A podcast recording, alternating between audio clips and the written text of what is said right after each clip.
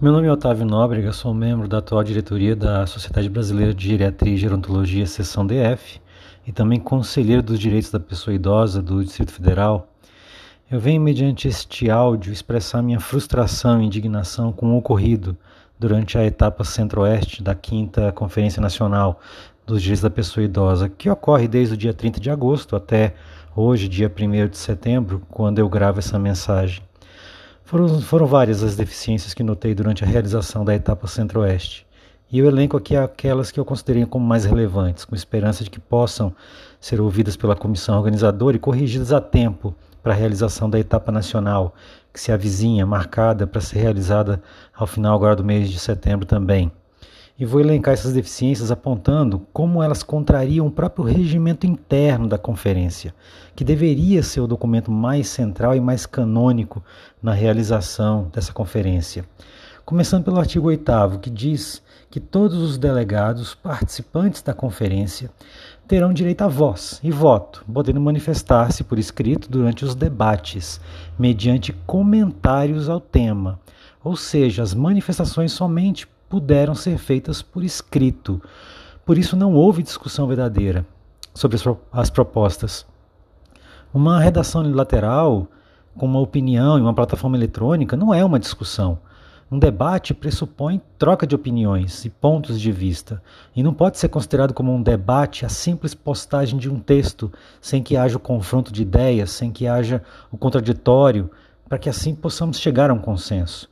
Participei da conferência distrital ah, dos direitos da pessoa idosa, também como delegado, e mesmo a Secretaria do CDIDF tendo todas as dificuldades para realizar uma conferência local em tão pouco tempo, ainda assim houve a utilização de uma plataforma eletrônica que possibilitasse o diálogo, uma troca fluida de opiniões, podíamos conversar uns com os outros, nos ver. Enfim, houve um debate. E isso não aconteceu na etapa centro-oeste de preparação para a quinta Conferência Nacional dos Direitos da Pessoa Idosa. O artigo 22 do regimento da conferência também dizia é, que, em sua etapa regional, a conferência tinha por finalidade, em seu inciso terceiro, identificar e aglutinar propostas semelhantes. E em seu inciso 4, dizia que deveria oportunizar que as propostas fossem estruturadas de forma objetiva e clara para facilitar a discussão dos temas. No entanto, nos foi apresentada uma plataforma eletrônica que apenas permitia aos delegados aglutinar as propostas. Fomos constantemente orientados pela comissão organizadora de que o propósito da etapa regional era aglutinar propostas, para que não houvesse redundâncias. Tudo bem, até aí isso é claro e é necessário, mas apesar do inciso 4 deixar claro que esse momento era também uma oportunidade para ajudar a estruturar de forma mais objetiva e clara as propostas, não era possível fazer qualquer tipo de edição sobre os textos das propostas. Em, em verdade, as sugestões de alteração de redação que eu mesmo propus não foram acatadas em um primeiro momento, e foi necessário mobilizar os delegados e agir de forma enérgica para que a comissão organizadora intervisse, interviesse e acatasse a, as alterações sugeridas. Por isso, as alterações foram acatadas, mas à custa de muito desgaste pessoal por parte dos delegados. Com relação ao artigo 23, é dito que a quinta Conferência Nacional contará com grupos de trabalho por eixo de discussão. Eu fiquei no eixo 4, que é relativo aos conselhos dos direitos da pessoa idosa. No entanto, não houve qualquer tipo de grupo de trabalho.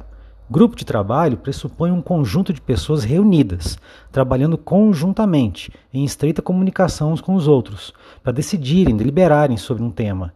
Isso não aconteceu, sequer foi apresentado é, eu fui apresentado ou tive conhecimento de outros delegados que tivessem participado da avaliação das propostas desse mesmo eixo 4, o que por fim impediu que propostas mais apropriadas e proveitosas pudessem ser elaboradas, com a participação aí de mais cabeças pensantes.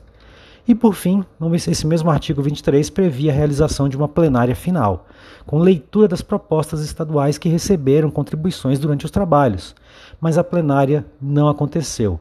Quando questionei a organização do evento por contato telefônico, a resposta foi de que a plenária final seria o próprio encerramento do evento, ocorrido com os discursos lá protocolares do presidente do Conselho Nacional dos Direitos da Pessoa Idosa, assim como dos presidentes dos conselhos dos estados que estavam presentes, que foram Mato Grosso, Mato Grosso do Sul e o Distrito Federal.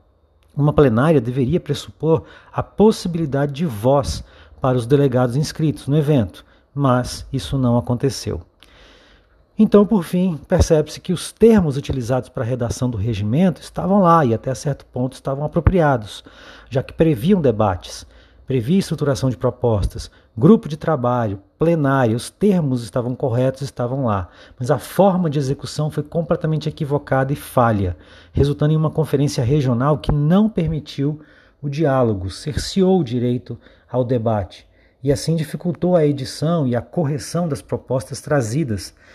Uh, faço genuínos votos aqui de que essas falhas apontadas elas sejam de alguma forma sanadas e que sirvam para que a comissão organizadora da quinta conferência uh, nacional da pessoa idosa aprimore seus meios e seus métodos para que tenhamos uma etapa nacional mais proveitosa e participativa para todos.